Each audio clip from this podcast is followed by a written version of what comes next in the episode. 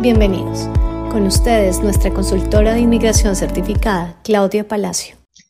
Bueno, buenas tardes a todos y gracias por acompañarnos nuevamente en estos webinars de los jueves. Em, empecemos contándoles que hay algunas noticias, no muchas, pero hay algunas con respecto a inmigración. El ministro Mendicino nos avisó la semana pasada que iban a acelerar el proceso de patrocinio de, esposos, hijos, padres o abuelos que estaban, eh, digamos que pendientes, que se habían quedado estancados por la pandemia, y ha movido una serie de oficiales de inmigración para que den atención a estos procesos, lo que significa que vamos a empezar a ver ya eh, procesos que se van terminando más rápido de lo que estábamos pensando, que ya se nos había casi que quedado entre el tintero y las familias ya necesitaban empezar a reacomodarse en Canadá y empezar a vivir una vida juntos, porque esta pandemia los había dejado separados ya por muchísimos meses.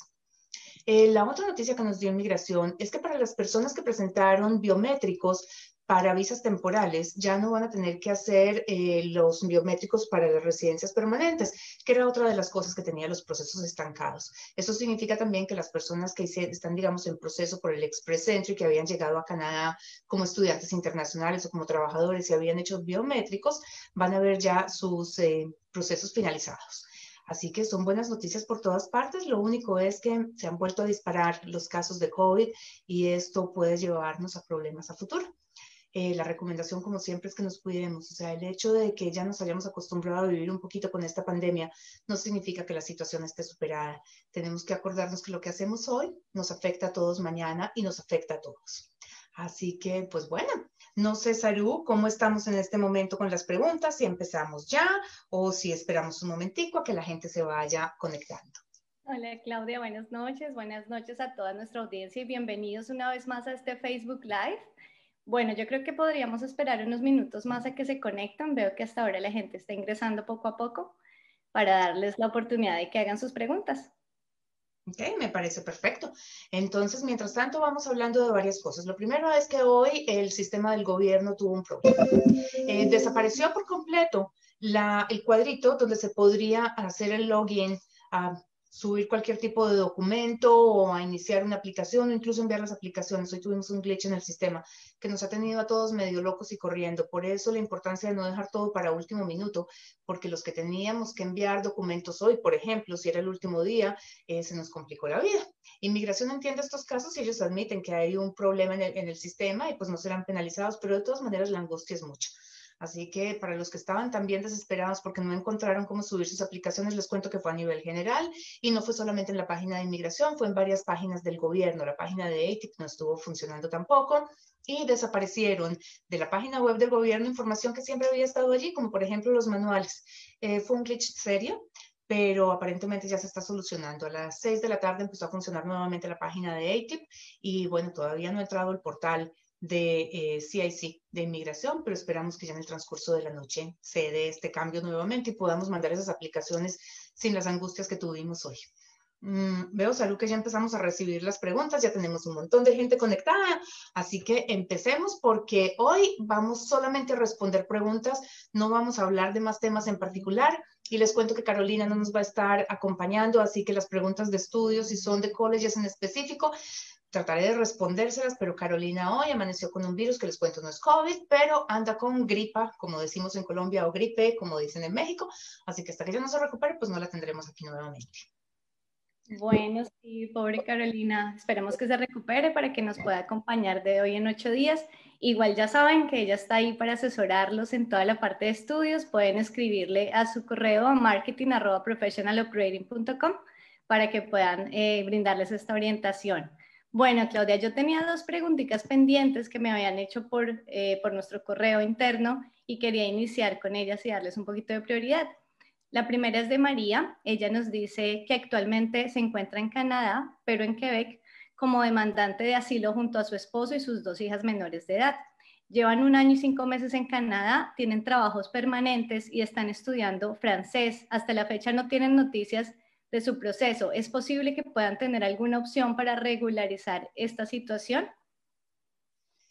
A ver, eh, no sé a qué se refieren por regularizar eh, la situación. Lo cierto es que los casos de refugio están tomando un poquito más de lo esperado, o sea, ya de por sí son casos que son demorados, pero justamente como no se podían hacer audiencias en persona, pues estos casos quedaron rezagados. Hace tal vez eh, un mes y medio o algo por el estilo se reanudaron las audiencias eh, virtuales y empezaron a reabrirse o no reabrirse, a continuarse con el proceso de estos casos, pero de todas maneras, pues no tenemos la misma velocidad de respuesta.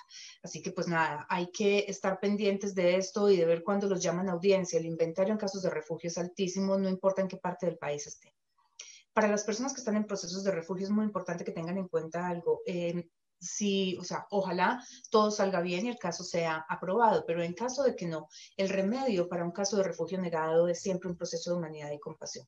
Hay algunas restricciones para aplicar para humanidad y compasión dependiendo del país de origen del que sean, eh, o sea, del que vengan las personas, de su nacionalidad, pero hay uno que es generalizado y es el hecho de tener que esperar un año después de la última decisión para poder hacer la solicitud de un proceso de humanidad y compasión.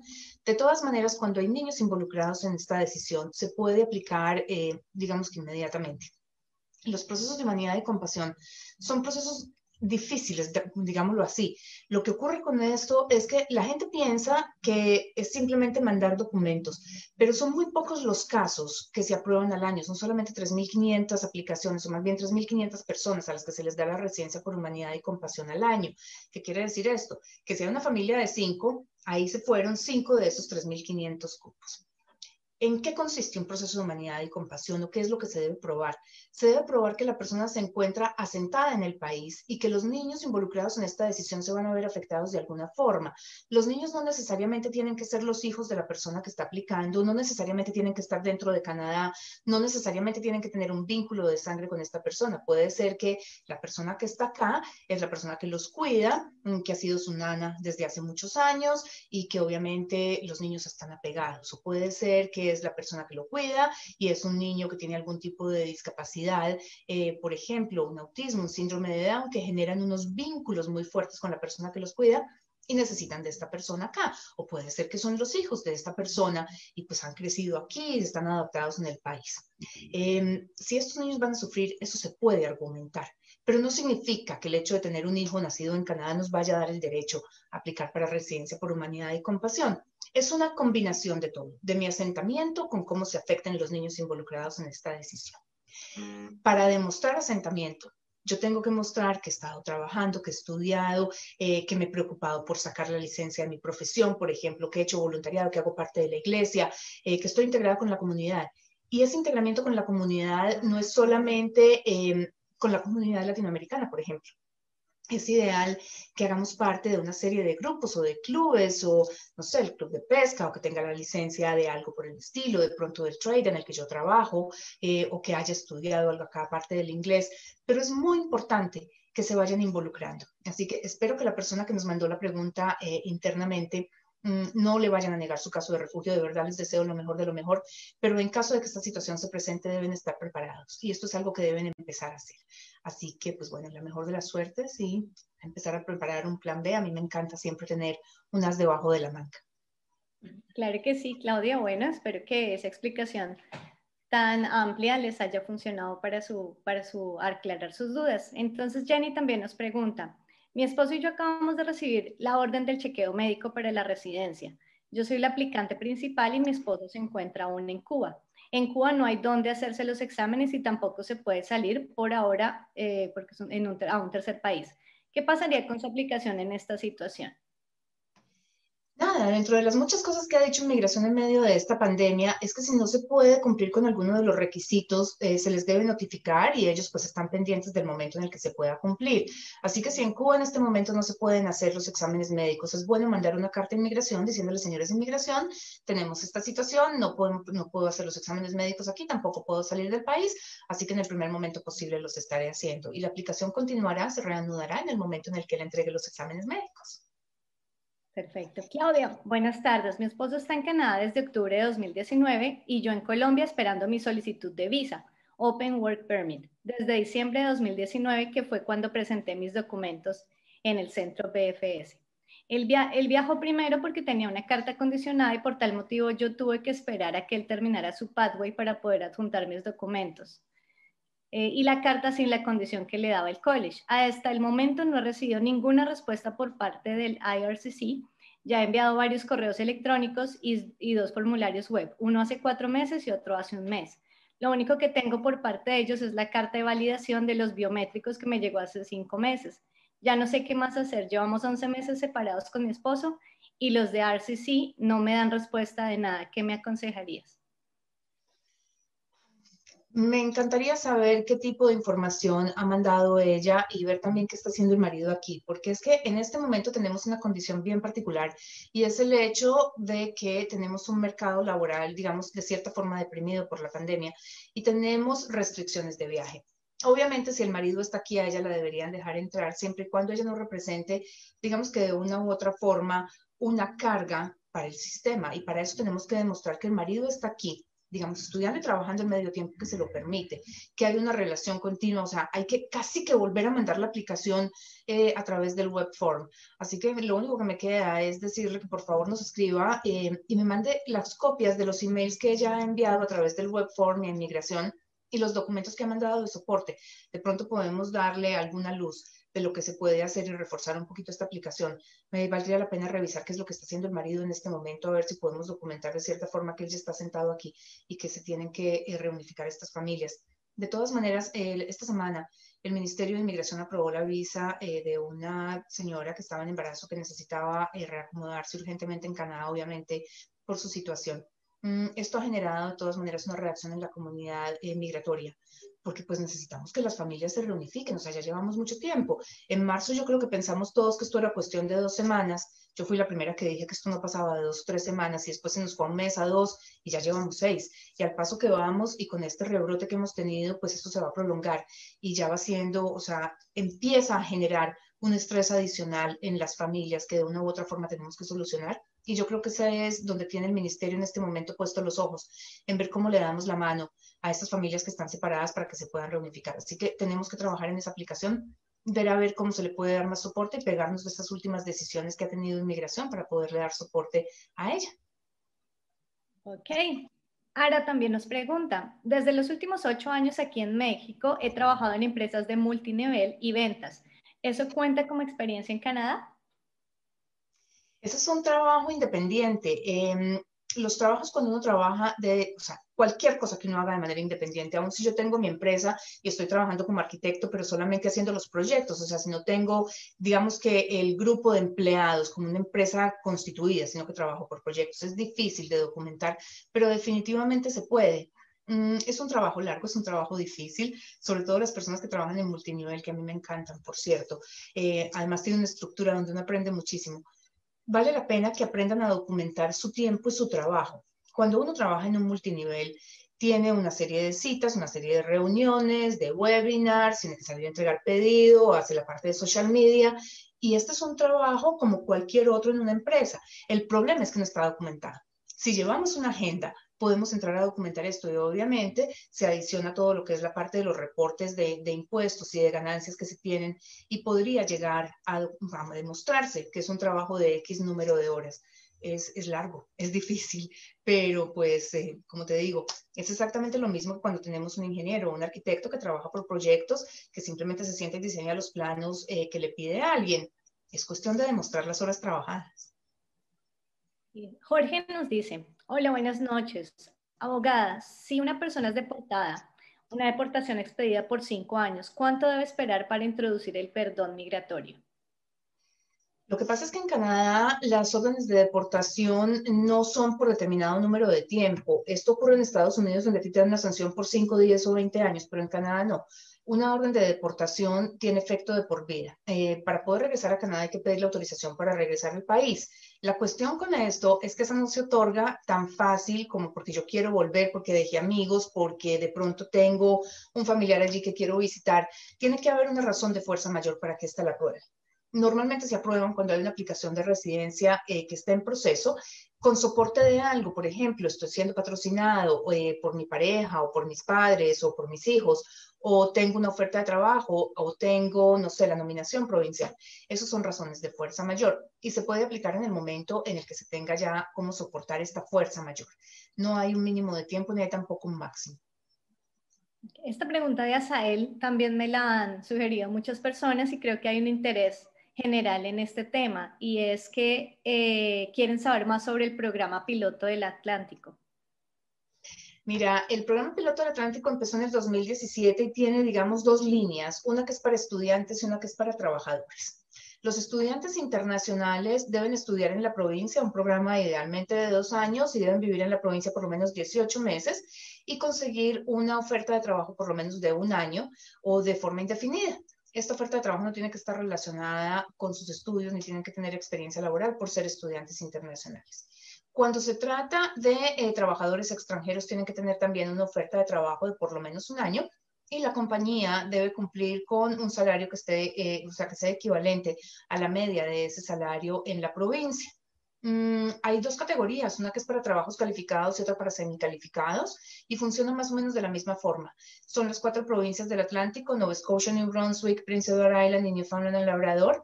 Tienen 2.700 cupos anuales para repartir entre las cuatro provincias y pues está allí como una opción. Lo único es conseguir esta oferta de trabajo que no sea em, de temporada. Estas provincias tienen la característica de que sus economías o sea, se cierran un poquito en la época de invierno. Entonces, las personas que estén buscando em, trabajo en las provincias del Atlántico con fines de aplicar a este, a este programa, se tienen que asegurar de que su ocupación pueda seguir funcionando de noviembre a marzo, que es cuando se cierra. Este programa tiene tres pasos. El primero es eh, hacer la designación de la compañía. Para esto la compañía tiene que pasar una serie de documentos y tiene que demostrar que no tiene, digamos, problemas eh, a nivel laboral, no ha tenido problemas laborales con un empleado que tenga una demanda, por ejemplo, por incumplir con algún contrato previo. Mm, tiene que demostrar además que necesita una persona con este perfil. Eh, después se hace el aval de la oferta de trabajo, que es básicamente decir, bueno, esta compañía sí necesita una persona con este perfil y este candidato sí tiene el perfil que se necesita para llenar esa vacante. Y el tercer paso es la parte de asentamiento que se hace con una organización. Después de que se pasan estos tres procesos, la persona puede aplicar para un permiso de trabajo para llegar de manera rápida a Canadá y le dan seis meses para aplicar a la residencia permanente después de que llega o puede aplicar para llegar de una vez con la residencia permanente. Es básicamente eso, pero dependemos o de estudiar en la provincia o de contar con una oferta de trabajo. Ok, Ángel quiere saber qué necesita para trabajar en Canadá lo que necesitamos para trabajar en Canadá es una oferta de trabajo realmente. Eso es lo que abre la puerta, a menos de que vengan a estudiar y tengan un permiso de trabajo abierto por estudio o sean los dependientes de un estudiante internacional. Pero básicamente para conseguir un permiso de trabajo necesitamos una oferta de trabajo. Y aquí hay dos caminos a seguir, básicamente. Uno es el famoso LMIA, que es cuando una compañía le puede demostrar al gobierno que no consiguió un residente o un ciudadano canadiense con el perfil eh, para cumplir con esas, esas funciones de ese trabajo. Em, es un proceso donde la compañía, pues aparte de demostrar esto, tiene que hacer las publicaciones por un mes como mínimo de la posición y tiene que entrar a pagarle al candidato el salario medio que aparece en la página del gobierno en Service Canada. Adicionalmente, las compañías no pueden tener más del 10% de su fuerza laboral que sean trabajadores extranjeros. Hay unas, o sea, unas eh, cuotas para trabajos no calificados, o más bien, trabajos que están por debajo de la media salarial de la provincia para todas las ocupaciones. Eh, la otra forma es un, tratado de libre comercio, donde los ciudadanos de, Colombia, Perú, Chile, eh, México y Panamá que son los cinco países que tienen tratado de libre comercio con Canadá, pueden aplicar para un permiso de trabajo de una forma simplificada si tienen con una oferta de trabajo que esté contemplada dentro de la lista de profesionales de ese tratado en específico. México tiene dos tratados, el CUSMA, que es el viejo NAFTA, eh, y el Transpacífico, que es el CPTPP. Eh, el NAFTA o el CUSMA, pues, está dirigido a profesionales, son 63 ocupaciones, más bien profesiones las que se encuentran allí Allí están eh, los contadores, los arquitectos, los ingenieros, mm, los diseñadores gráficos, eh, bueno, ya ni me acuerdo, son 63. El Transpacífico tiene una lista de ocupaciones, eh, o sea, técnicos y tecnólogos que están incluidos y profesionales que están excluidos. ¿Qué significa esto? Que si yo no estoy excluido, puedo aplicar. O sea, todo lo que no está prohibido está permitido, básicamente. Esto nos abre un panorama mucho más amplio para los mexicanos, porque, o sea, entre el CUSMA y el Transpacífico tenemos cubierto prácticamente todo. La diferencia entre el CUSMA y el Transpacífico es que en el Transpacífico el salario lo fija el gobierno basándose en la media de esa ocupación en la ciudad o en la provincia donde se va a ir a trabajar esta persona. En el NAFTA el salario es negociable. En el NAFTA o en el CUSMA se necesita únicamente el, o sea, los estudios para poder pedir el permiso de trabajo, no exige experiencia laboral. En el Transpacífico tienen que demostrar estudios y experiencia. Colombia y Perú eh, funcionan muy similar al Transpacífico. Básicamente, la persona tiene que tener eh, la educación y la experiencia para ejercer el cargo. El salario es negociable y está la lista de ocupaciones técnicas y tecnológicas incluidas y los profesionales excluidos. Entonces, volvemos a jugar. Todo lo que no está prohibido está permitido. En esta lista no están los arquitectos, los ingenieros, eh, los gerentes de, no sé, de mercadeo, los de social media. Eso significa que pueden aplicar porque son cargos código A. Allí en el de Colombia en el Perú no funcionan los códigos B, tienen que ser eh, los códigos A para profesiones. Y los técnicos y tecnólogos incluidos son los códigos B, hay algunos en el área de construcción, algunos en el área de los trades, están eh, los chefs, están los diseñadores gráficos, los diseñadores de interiores, mm, están los electricistas y bueno, los técnicos y tecnólogos en electricidad, en mecánica, en ingeniería industrial, o sea, todas las tecnologías en, en ingeniería están también allí. Panamá tiene una lista distinta. Em, en, Panamá, en el Tratado de Panamá, está la gente de logística, por ejemplo, y hay un grupo grande de ingenieros de sistemas. Los ingenieros de sistemas están en todos los tratados. Esos caben en cualquier parte de este país. Y son básicamente esos dos, porque los otros que quedan, pues ya son el International Experience Class, que es un convenio que tiene Canadá con 32 países, donde hay, digamos que, una facilidad de movilidad para gente joven, eh, son para algunos países menores de 29, para otros menores de 35 años. Y son permisos de trabajo abiertos que les permiten venir a Canadá a trabajar seis meses. Bueno, realmente se llama el Working Holiday. Se supone que es para venir a, trabajar y a, pasear durante un tiempo y deben compartir ese tiempo, no para trabajar un año completo. Eh, ese, el International Experience Class tiene también eh, los co-ops, que son para personas que están terminando su carrera y tienen que hacer una práctica laboral, la pueden venir a hacer aquí en Canadá con ese permiso. Y está el Young Professionals, que son personas recién graduadas que consiguen una oferta de trabajo en su área y pues vienen a trabajar un año aquí. Mm, hay algunos poquitos que se hacen a través de ISEC, por ejemplo, que es también parte del International Mobility. ISEC es una organización para personas que estudiaron economía o administración y básicamente lo que hace esta organización es conseguirles dentro de las empresas afiliadas a ellos a nivel mundial, entre ellos las que están aquí en Canadá, eh, una oferta de trabajo para que vengan a trabajar por un año es algo que vale la pena. Está ISEC, está IESTE, que es otra organización distinta, y bueno, hay algunos poquitos por ahí para algunos países, entre ellos, eh, o sea, en, América Latina está eh, Chile y tiene unos poquitos Ecuador, tiene unos poquitos Argentina, pero no están con el Working Holiday, sino a través de una de las organizaciones como las que les estaba diciendo, que son la de ISEC y IESTE. Pero básicamente dependemos de una oferta de trabajo. Perfecto. Celeste nos dice, hola, soy cocinero peruano de 50 años con 14 años de experiencia, pero sin título profesional. Hablo perfectamente el inglés. ¿Puedo emigrar a Saskatchewan? Lo que pasa es que en Saskatchewan dependemos de tener eh, la nominación provincial y para tener la nominación provincial necesitamos una oferta de trabajo o haber estudiado allí y cumplir con el puntaje que necesitamos, eh, digamos que por vínculos con la, con la provincia. Pero la pregunta no es si puedo emigrar, la pregunta es si tengo cómo hacerlo, porque de poder se puede. Cuando nosotros nos sentamos en la oficina a hacer la evaluación de un perfil, lo que hacemos es trazar una estrategia. ¿Y en esa estrategia qué hacemos? Tenemos 14 años de experiencia, como cocinero soy peruano, los cocineros están en el Tratado de Libre Comercio, o sea que podríamos buscar una oferta de trabajo de pronto. Con esta oferta de trabajo nos darían tantos puntos, bien sea express o bien sea nominación provincial, y esto nos abriría las puertas aquí o allá. Definitivamente inmigrar se puede, solamente encontrar la forma. Ahora, contestarle si puede hacerlo a través de Saskatchewan o no, me tocaría tener más datos de él para poder saber exactamente si reuniría el puntaje para ser invitada por la provincia. Perfecto. Luisa, ¿se puede mostrar solvencia para permiso de estudiante en CDT?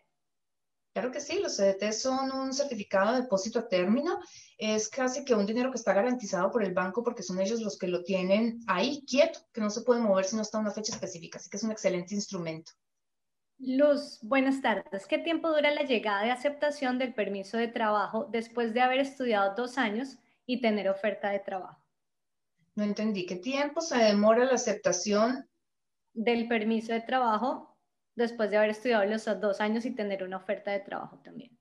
A ver, yo asumiría que ya lo que está hablando es del Postgraduation Work Permit em, y es curioso porque en este momento las respuestas no tengo ni la más remota idea. Eh, yo he hecho aplicaciones de Postgraduation Work Permit que los he recibido en una semana y tengo otros que ya llevo tres o cuatro meses esperando esta semana justamente estuvieron aquí en la oficina un grupo de chicos de la India eh, que aplicaron para el postgraduation en abril y todavía no lo han recibido. Si no lo han recibido, mm, es una buena noticia, porque es que normalmente el tiempo de vigencia del postgraduation work permit empieza a contar a partir del día de aprobación no a partir del día de aplicación. De tal manera que si se demora cinco meses, pues vamos a tener en vez de tres años, tres años y medio para poder trabajar en Canadá y eso nos ayuda un montón. Em, pero también he tenido aplicaciones que resuelven en ocho días. Asumo que sea eso a lo que ella se está refiriendo. Ahora, si era que estaba aquí estudiando, digamos, en un college privado, por ejemplo, y consiguió una oferta de trabajo, hizo la solicitud del permiso, si es a través de los tratados de libre comercio, eh, solamente se manda la aplicación, o sea, más bien, se manda la oferta de trabajo a través del Employer Portal y ese portal genera un número em, de referencia automático. Con esto se puede aplicar el permiso de trabajo las aplicaciones de permiso de trabajo vuelve y juega. Yo apliqué a una un viernes y recibí respuesta el lunes y para un hermano de esa persona apliqué ocho días después y esto fue en junio y todavía estoy esperando. ¿Cuál sea el criterio de inmigración para mover una aplicación más rápido que la otra? No tenemos ni idea. Seguramente es dependiendo de la asignación que se le está entregando a cada oficial en este momento y pues justamente de la pandemia también. Así que pues está dentro de Canadá y tenía aquí un estatus que le permitía trabajar, por ejemplo, eh, tenía el permiso para trabajar 20 horas eh, fuera el off-campus work permit porque estaba estudiando, ella si aplicó para el Postgraduation Work Permit para un permiso de trabajo eh, con una compañía, puede seguir trabajando porque ya hizo la solicitud, se considera implied status. Así que no importa cuánto se demore, ella puede estar trabajando. Si estaba como visitante y no tuvo permiso de trabajo en el último año, em, tiene que esperar a que salga el permiso para poder empezar a trabajar y ahí sí, tal vez dos o tres meses más. Es decir, que esas personas que ya hicieron su aplicación pueden continuar eh, en Canadá mientras tengan su employee status. Es que esa pregunta también me la hacen bastante.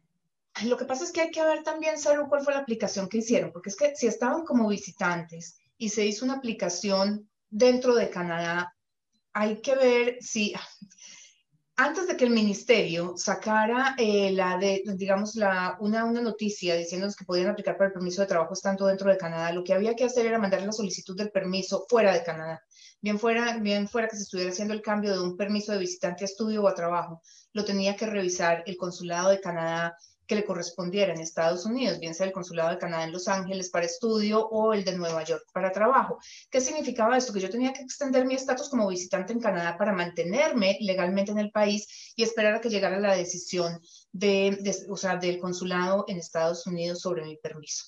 En este momento, si yo puedo hacer todo esto, de todas maneras tengo que asegurarme de mantener, o sea, dentro de Canadá, no el de estudio, el de trabajo, tengo que asegurarme de mantener mi estatus vigente yo no puedo dejar vencer mi estatus como visitante porque voy a quedar indocumentado. Y si quedo indocumentado, soy inelegible para un permiso de trabajo o para un permiso de estudio. O sea que hay que cuidar los dos estatus.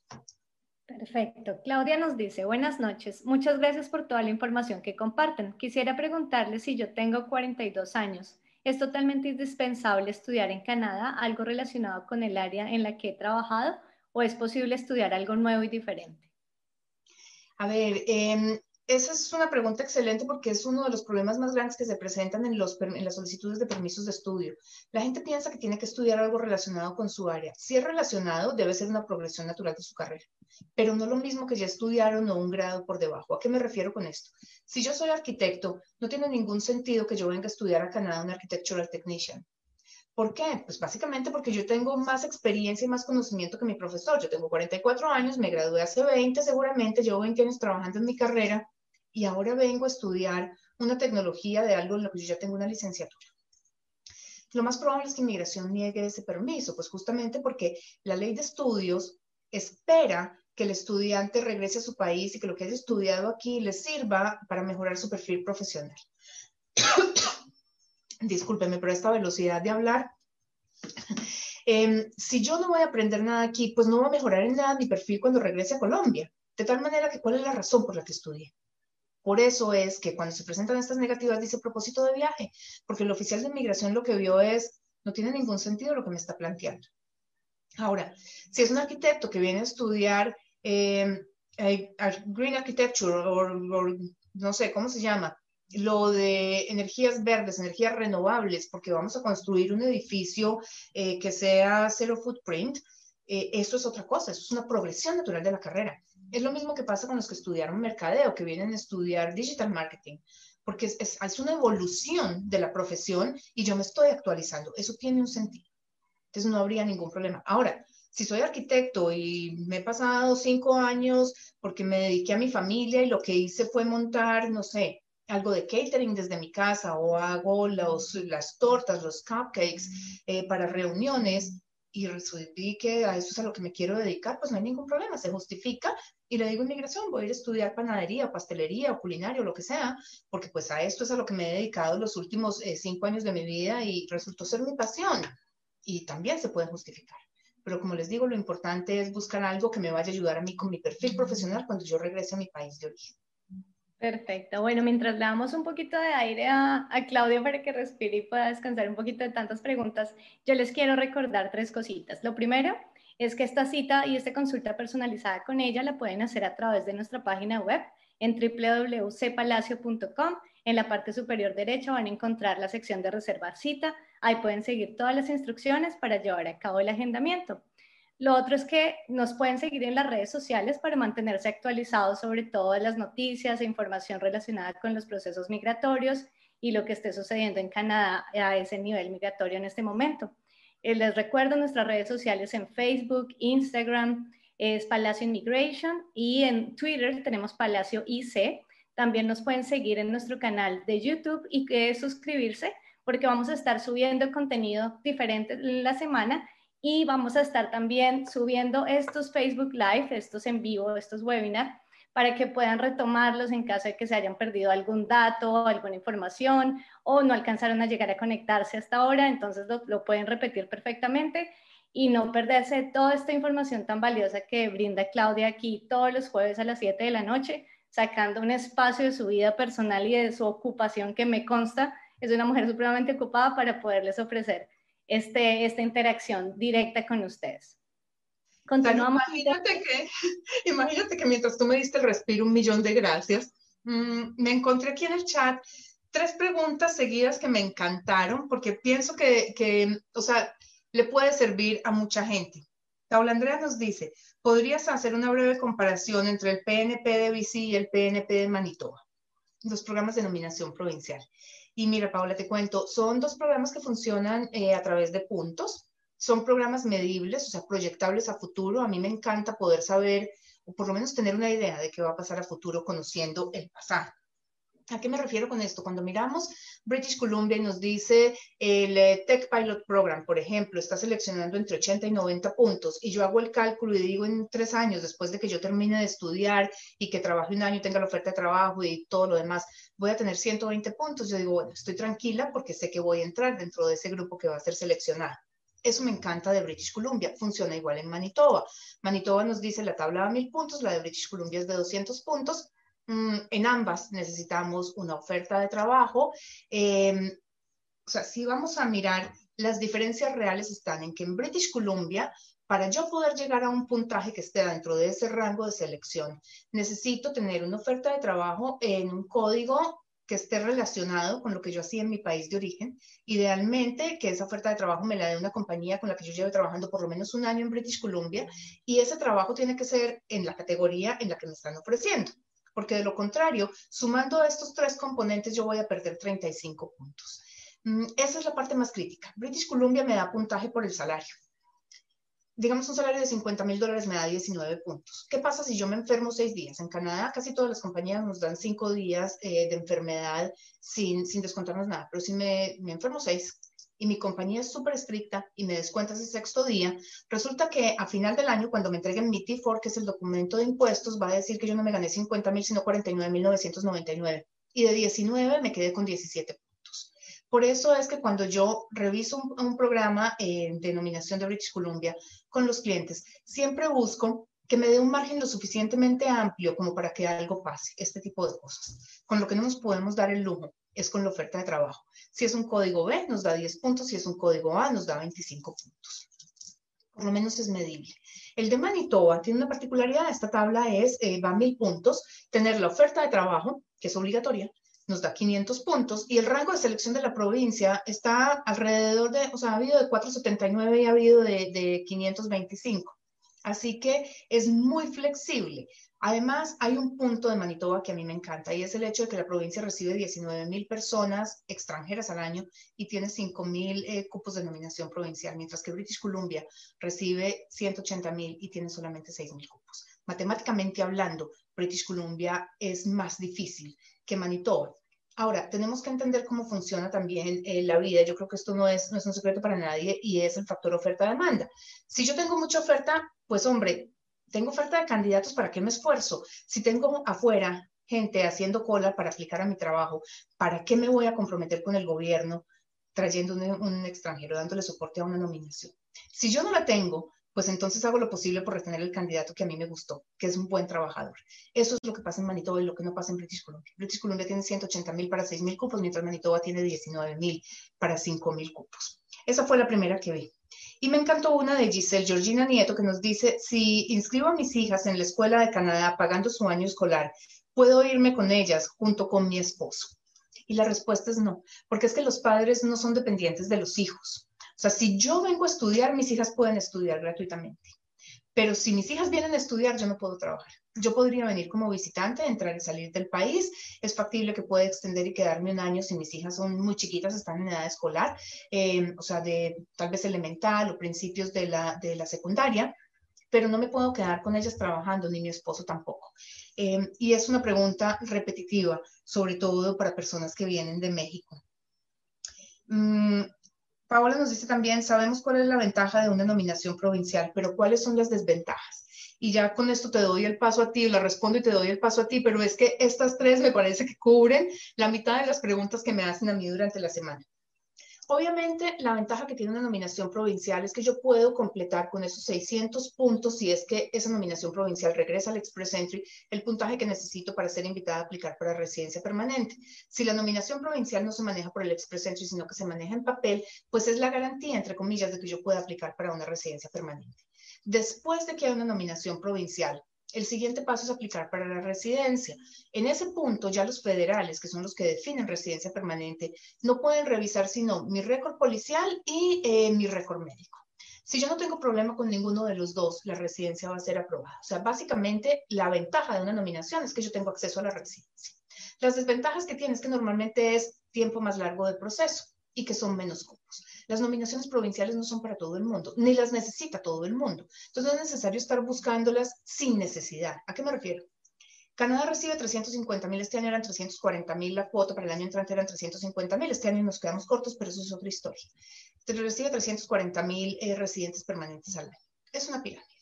El Express Entry maneja el 70% de la clase económica, eh, de Canadá. Ese otro 30% son las aplicaciones que se hacen en papel, que son denominaciones provinciales, de, los programas pilotos y de los rurales, o sea, el piloto de las Atlánticas y el rural. Si yo tengo de esas, eh, o sea, la categoría económica maneja el 70% de inmigración, o sea, son 280 mil tal vez, o 250 mil los que salen de ahí, y de esos 250 mil, el 70% salen del Express Entry. ¿Por qué no buscarlo por el expresente si tengo 180 mil posibilidades? ¿Por qué me tengo que ir a buscarlo por las comunidades rurales donde tengo solamente 100 por ciudad anual? No tiene ningún sentido. Entonces, la nominación provincial no es para todo el mundo, es para el que la necesita porque su puntaje en el expresente no le alcanza. La desventaja es que cuando es en papel, em, en vez de demorarse ocho meses como es en el expresente, se va a demorar un año y medio o dos. Es tiempo adicional, porque no solamente estoy aplicando a los federales, tengo que aplicar a la provincia. Las provincias se demoran entre tres y seis meses para darnos respuesta, dependiendo de la provincia que sea, y muchas de ellas tienen costo de proceso, o sea que incrementamos también los costos. Esas son las diferencias. Eh, no es que sea mejor o peor, es simplemente que hay gente que las necesita y hay gente que no. Ok, perfecto. Entonces continuamos con Daniela, que nos dice, mi familia y yo queremos abrir negocio en Canadá. ¿Cuál es la mejor manera para hacerlo y cuál es la más rápida? Depende. Eh, programas de negocios hay cerca de 20. hay algunos programas que conducen a residencia, hay unos que conducen solamente a un permiso de trabajo. Los de permiso de trabajo son los intracompany transferees, o sea, si mi familia tiene la empresa en mi país, yo puedo abrir una sucursal aquí y yo me vengo con el permiso de trabajo. Esto me lleva a un permiso de trabajo, pero no necesariamente a la residencia. ¿Por qué?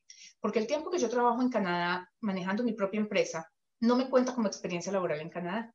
Al final del ejercicio de un año, si yo voy a seguir aquí, puedo pedir puntos por arranged employment, o sea, por una oferta de trabajo pero no tengo los puntos por experiencia. Si yo vengo con mi marido, él tiene un permiso de trabajo abierto. A mi marido le van a dar puntos por trabajar aquí como empleado en otra empresa, pero no le dan los puntos por arranged employment porque es un permiso de trabajo abierto. si queremos buscar una residencia, hay que evaluar primero si mi marido completaría los puntos con ese trabajo que él hace aquí o si los completaría yo con la oferta de trabajo que me da después del año. Si no, o sea, eh, tendría que buscar una nominación provincial. Nominaciones provinciales para negocios hay, creo que una en cada una de las 12 provincias y territorios que tienen este programa y hay algunos que tienen dos. Mm, así que tenemos opciones suficientes, pero estas son manejadas distinto. En esta lo que tengo que hacer es presentar un plan de negocios. La gran mayoría de las provincias lo manejan por puntaje y me dicen, ¿sabes qué? Te invito porque me interesó ese plan que tú tienes. Te voy a dar dos años eh, de permiso de trabajo para que tú vengas, montes la empresa y si cumples con lo que me prometiste en ese business plan, pues te doy la nominación para residencia. Así es como funciona. Entonces, no es cuál es el plan más rápido, sino cuál cumple tus objetivos. Porque llegar, o sea, si son de uno de los países que tienen tratado de libre comercio, se lo repito que son Colombia, Perú, Panamá, eh, pero Panamá no tiene para, para inversionistas. Em, tenemos Colombia, Perú, Chile y México. Si son de esos cuatro países, podemos hacer simplemente un investor o un trader. Eh, tal vez en cuatro o cinco meses estarían aquí, pero no necesariamente alcanzamos la residencia. Si es por nominación provincial, eh, Ontario creo que hizo este año dos o tres elecciones para, para inversionistas, o más bien para gente de negocios, porque no es inversión, son negocios, eh, entrepreneurs, y pues se demora seis meses diciéndonos sí o no, y después tenemos dos años. O sea, es un proceso largo, pero es un proceso que conduce a residencia.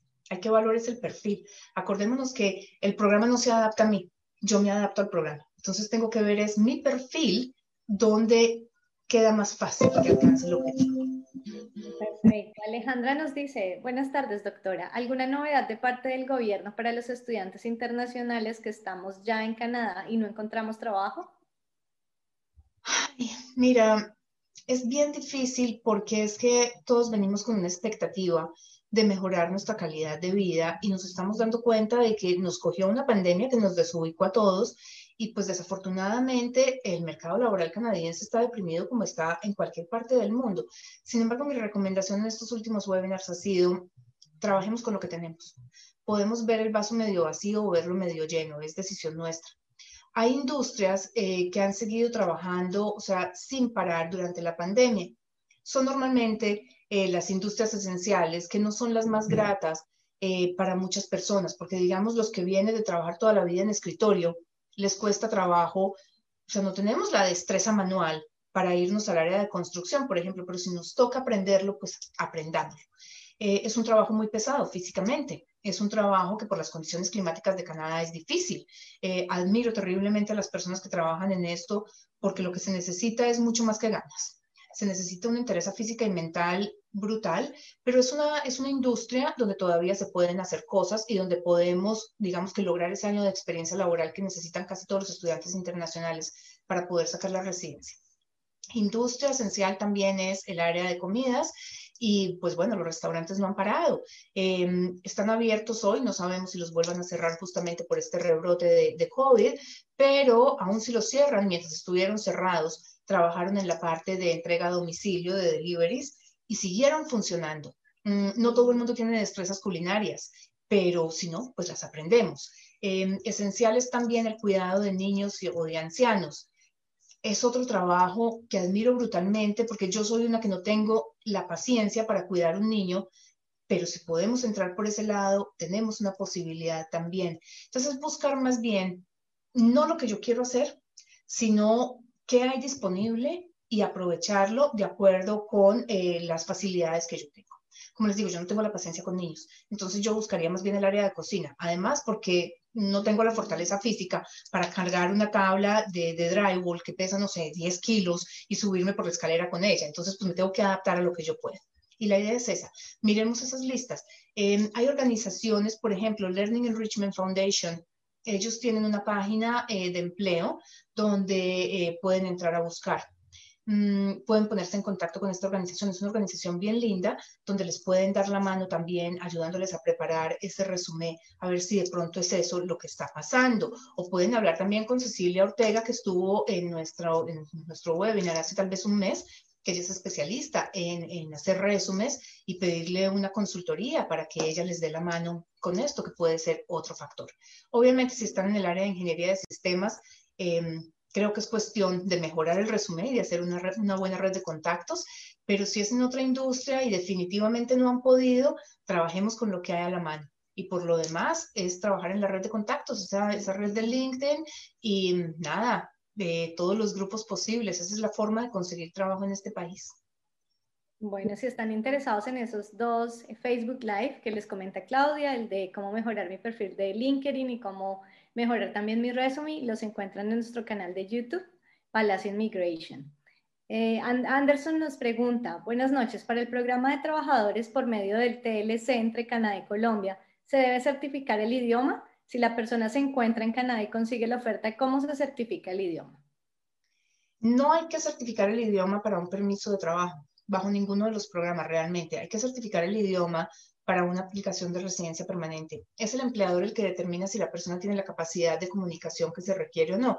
Hay algunos trabajos y algunas embajadas que dependiendo de la categoría resuelven pedir una prueba de idioma, pero eso es en embajada en país de origen. Normalmente aquí en Canadá no se pide, ya cuando están acá adentro.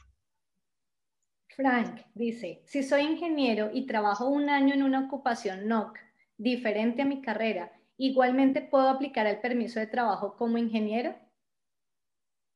A ver, em, dependiendo de qué estemos hablando, si estamos hablando de que él está fuera de Canadá y tenemos un tratado como por ejemplo el de México y el de Chile, aún si no tiene experiencia como ingeniero, pero tiene el título de ingeniero, puede aplicar. Si él es colombiano o peruano, tiene que tener la experiencia como ingeniero para pedir el permiso de trabajo como ingeniero. Si es una LMIA, obligatoriamente tiene que tener experiencia en el cargo que le están ofreciendo. Si está dentro de Canadá con un permiso de trabajo abierto y él estudió ingeniería aquí, por ejemplo, puede trabajar en cualquier ocupación que sea calificada y le cuenta como tiempo de experiencia laboral en Canadá.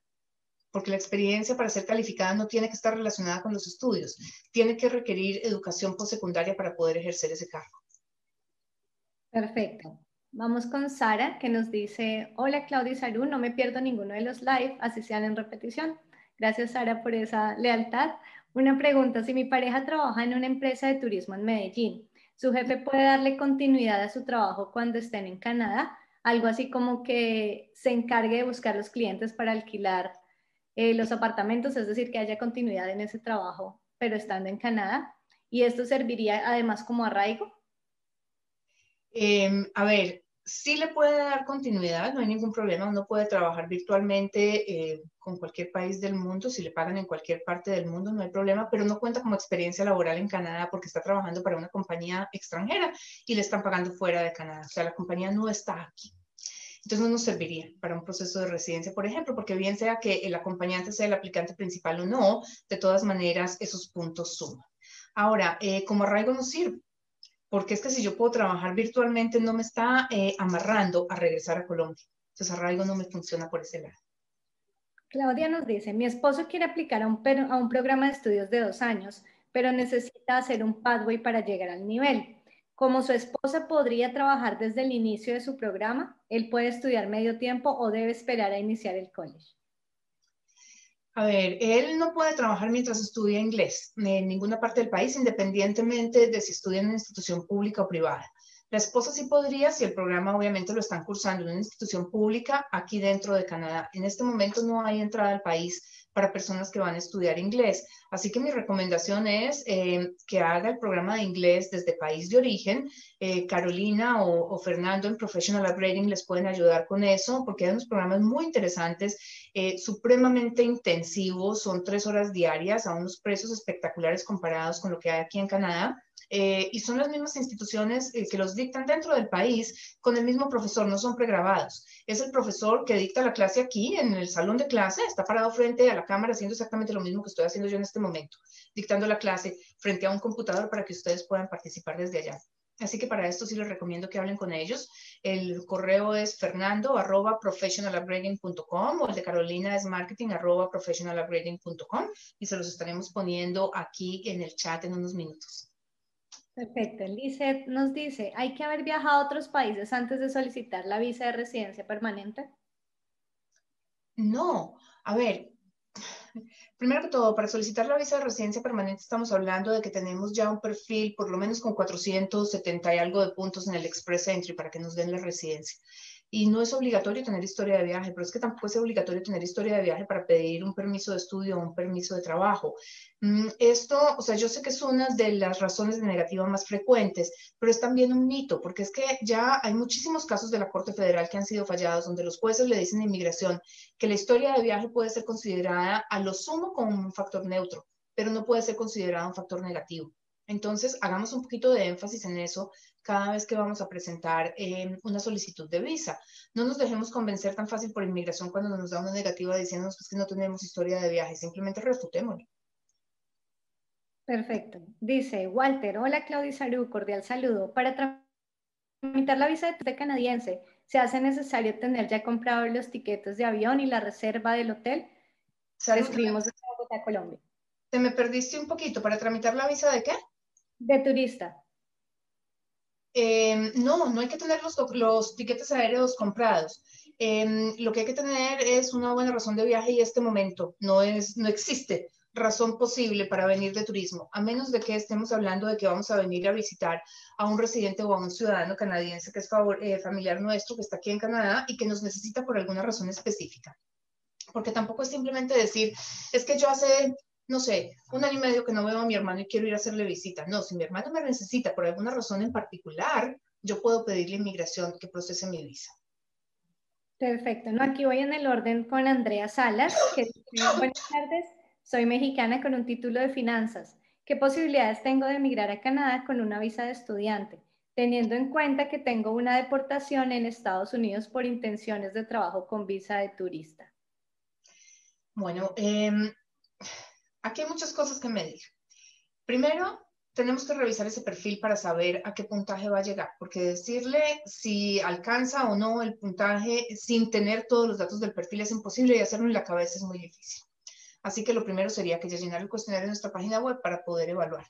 Esa deportación de Estados Unidos definitivamente va a tener un impacto sobre una aplicación canadiense. Básicamente porque cuando no cumplimos con el puntaje eh, del Express Entry, lo que tenemos que buscar para subirlo es venir a Canadá a estudiar o buscar un permiso de trabajo, que son dos aplicaciones temporales. Cuando hay una deportación de Estados Unidos por intención de trabajar con una visa de turismo, queda registrado en el sistema. Estados Unidos y Canadá comparten pantalla migratoria, de tal manera que cuando apliquemos para ese permiso de estudio o el permiso de trabajo de Canadá, el oficial de Canadá se va a dar cuenta de que esto ocurrió en Estados Unidos y lo primero que se le va a venir a la cabeza es, si ya eh, tuvo esta intención en Estados Unidos, ¿qué me garantiza a mí que no va a pasar lo mismo en Canadá? Ahí es una aplicación que hay que trabajar mucho. Mm, hay que entregar una cantidad de documentos de soporte y hay que explicar de entrada esa parte, que es bien difícil. Pero se puede, de todas maneras, no es un no rotundo, es simplemente una preparación para pelear, porque no es una aplicación rutinaria. Perfecto. Paula nos dice, si parte de mis fondos para demostrar a un study permit provienen de un préstamo, ¿debo tener ese dinero durante cuatro meses en mi cuenta o el dinero del préstamo lo puedo desembolsar un mes antes de la aplicación y adjuntar la carta del banco? El dinero del préstamo ni siquiera hay que desembolsarlo. Podemos tener la carta del banco diciendo que el crédito para estudios fue aprobado o el crédito por la razón que sea fue aprobado y no hay que desembolsarlo, simplemente tenerlo listo allí para ser usado en el momento en el que lleguemos a Canadá. Los fondos propios sí tienen que estar en la cuenta bancaria por cuatro meses. Lina nos dice, si mi esposo aplica por estudios y le dicen que debe hacer Pathway, ¿cuánto se debe mostrar? ¿El año de Pathway o es el Pathway más el año de estudio? Mm, a ver, dependiendo de cuánto dura el pathway, supongamos que esta persona viene a hacer un pathway de ocho meses. De todas maneras, estamos notificando a la inmigración que vamos a seguir con un estudio postsecundario. De tal manera que yo tengo que demostrar un año completo de fondos para educación y un año completo de eh, sostenimiento. Bien sea que sea ocho meses de pathway más un semestre de carrera, entonces serán, qué sé yo, eh, ocho mil o diez mil dólares de pathway más eh, los seis mil dólares o siete mil que valga el semestre, o sea, ahí volvemos, a quedar básicamente en los mismos 16 o 18 mil dólares que tengo que demostrar más sostenimiento por un año. Cuando termine el pathway, tengo que hacer una extensión de mi permiso de estudio y tengo que volver a demostrar exactamente los mismos fondos. Si esta persona es soltera, en promedio son 26 mil dólares lo que debe demostrar, bien sea para el pathway o para la carrera como tal. Perfecto, nos dice Viviana. Buenas noches, me interesa saber cómo es el pago de las matrículas universitarias en Canadá. Ay, ¿cómo me hace de falta Carolina hoy para que nos responda estas preguntas? Eh, entiendo que eso se hace a través de eh, un sistema que usan los colegios y las universidades y se paga por semestre anticipado. Perfecto. Igual les recuerdo para las personas que de pronto no nos escucharon anteriormente que pueden contactar a Professional Upgrading para toda la orientación y la parte de estudios acá en Canadá. Les pueden escribir a través de marketing.professionalupgrading.com y también seguirlos en sus redes sociales, Professional Upgrading. Nos dice Julián, hola, si se viaja en pareja, uno como estudiante y el otro aplicando al Open Work Permit, ¿En qué momento se otorga el Open Work Permit luego de la toma de biométricos? ¿Es en lugar donde se toman los biométricos o es al llegar a Canadá? Ni lo uno ni lo otro. Mm, el permiso de trabajo abierto, o sea, cuando se hacen las aplicaciones de permiso de estudio como pareja, eh, se solicita el permiso de estudio y el permiso de trabajo simultáneo. Hoy en día se le está dando la aprobación en principio al estudiante, pero no al trabajador. Cuando ya tenga la aprobación total, o sea, la aprobación final, se va a aprobar también el permiso de trabajo del acompañante. Esa aprobación la da la embajada en país de origen, pero el documento como tal lo emite el aeropuerto cuando llegan a la oficina de inmigración en el aeropuerto la, oficina de biométricos, que es el BFS, es solamente una oficina de soporte, o sea, no es una oficina ni del consulado, ni de la embajada, ni de Inmigración Canadá, ni de nada. Esta es una oficina de soporte que está allí para recibir los documentos que se requieren y para la toma de biométricos, pero ellos no emiten ningún tipo de documento. Bueno, estamos ya muy cerca de terminar. No sé si tú, Claudia, tienes alguna pregunta pendiente o hago ya, no sé, las últimas dos preguntas. Dale, sigue con las próximas dos. Bueno, perfecto. Dice Jocelyn, buenas noches. ¿Qué tiempo está tardando aproximadamente la aprobación de residencia después de suministrar los documentos y de que se, se trata el Bridge Work Permit? Eh, asumo que esta persona me está hablando del Express Entry. Mm, en términos generales, esta aplicación se demora entre seis y ocho meses. En este momento pues estaban detenidas las aplicaciones por los biométricos. La cuestión es que las personas que presentaron biométricos para llegar a Canadá de manera temporal, inmigración los va a validar ahora para residencia, o sea que estas aplicaciones van a continuar.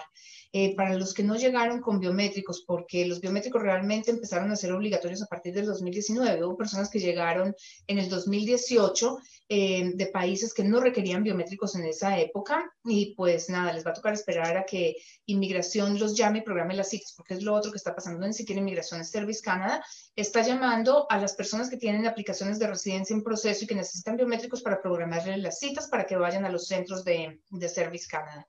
Eh, después de que se tengan los documentos completos, debería demorarse ya muy poco realmente, porque es que ese es el último paso. O sea, lo primero que revisa inmigración es toda la parte eh, de si la aplicación está completa, o sea, las cartas de referencia laboral, eh, los exámenes de inglés y todo lo demás. Así que ya con biométricos deberíamos estar al otro lado muy pronto. Mira qué curioso. Y sí tenemos dos preguntas para Carolina también. Les diría, ¿puedo estudiar inglés general y luego hacer la extensión para un college o una universidad o debo salir del país? Si viene con un permiso de estudio, podemos hacer la extensión aquí. Si viene con una, visa de visitante con autorización para estudiar, es mejor que regrese a país de origen para pedir el permiso de estudio. Pero en este momento no se puede venir a Canadá con una visa de visitante, ni de visita, ni para estudiar, ni para nada. Así que valdría la pena que esta persona eh, sacara un permiso de estudio, porque eh, ya cuando termina el programa de inglés y quiere extender, ya tenemos esa aprobación y ya inmigración está notificado de la intención, tenemos prueba de que inició todo su programa de estudio, que cumplido con las condiciones y demás y no va a haber problema en extender. Perfecto. Valeria dice, si estudio en enero en línea, ¿contará para un futuro poder aplicar al PGWP? me enredé. WP. Work Permit, perdón, ya el inglés y el, español se me enredan. 7 de la noche, jueves, 8 de la noche, ya, ya El Spanglish es válido. Eh, sí, inmigración, eh, dentro de las muchas cosas que ha dado como facilidad para los estudiantes internacionales es eso, que las personas que empezaron a estudiar eh, este año en Canadá, incluso las que arrancaron en, mayo, mm, si hacen sus programas online hasta abril del año entrante, les va a contar si el programa, o sea, fue máximo el 50% estudiado online. Así que, pues nada, si empieza en enero va a cubierto por esa, esa normativa referente a COVID. Bueno, y ya para terminar, Claudia, ¿qué tan ciertos son esos rumores de que les están extendiendo los tiempos a las personas que ya están acá en Canadá, a los trabajadores, a los profesionales o a los estudiantes, brindándoles unos meses más de tiempo por la pandemia? Mira, Quebec hizo algo al respecto, el resto de, inmigración no se ha pronunciado. Yo lo que he visto es que hay algunos eh, permisos de trabajo de posgraduados que se están demorando mucho. Em, yo quisiera pensar que es eh, una forma sutil de inmigración, de extender los tiempos, porque normalmente, como les decía al principio, el tiempo de vigencia de un Postgraduation Work Permit empieza a contar a partir del día en que se aprueba no el día que se aplica. Estos permisos se demoraban normalmente dos meses, entonces la persona tenía, si eran tres años a lo que tenía derecho, tenía 38 meses para trabajar en Canadá, ¿verdad? Pero como les decía hace un rato, eh, hay aplicaciones de PGWP que están en proceso desde abril y ya estamos en octubre, o sea que ya llevan seis meses, lo que significa que estas personas van a tener 42 eh, meses para trabajar en Canadá. Yo pensaría que esa es la forma sutil de inmigración de decir, bueno, tenemos que compensarlos de alguna forma extendiendo estos permisos, pero eso es para los que todavía no se han aprobado. Los que ya están aprobados, no hay manifestación al respecto. Inmigración no ha dicho absolutamente nada de si les va a dar una extensión automática, si tienen que aplicar por ellos, sencillamente les decimos, lo sentimos en el alma, pero no hay nada que podamos hacer.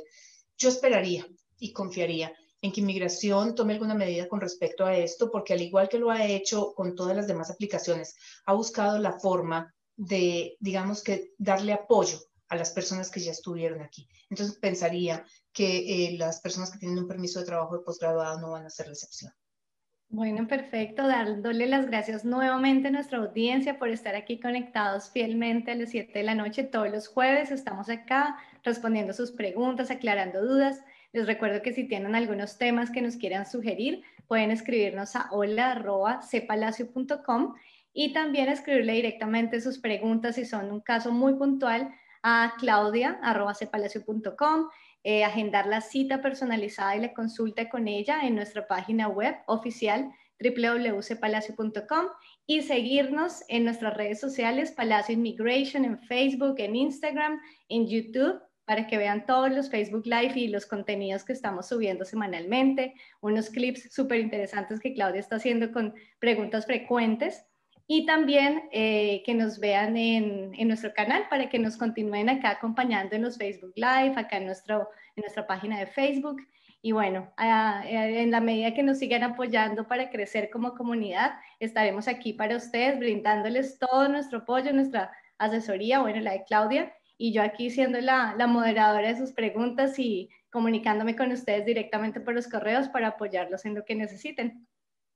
Bueno, pues a todos muchas gracias por habernos acompañado. Dentro de ocho días podemos, espero, poder contar aquí con Carolina para que le hagan a ella todas las preguntas que tienen con respecto a estudios, pero recuerden que este es el momento de empezar por lo menos la parte de inglés. Así que comuníquense con los de Professional Upgrading, que ellos están allí para darle la mano antes de que se cumplan eh, los tiempos que tienen establecidos estas instituciones. Para todos una feliz noche y nos vemos dentro de ocho días. Que descansen.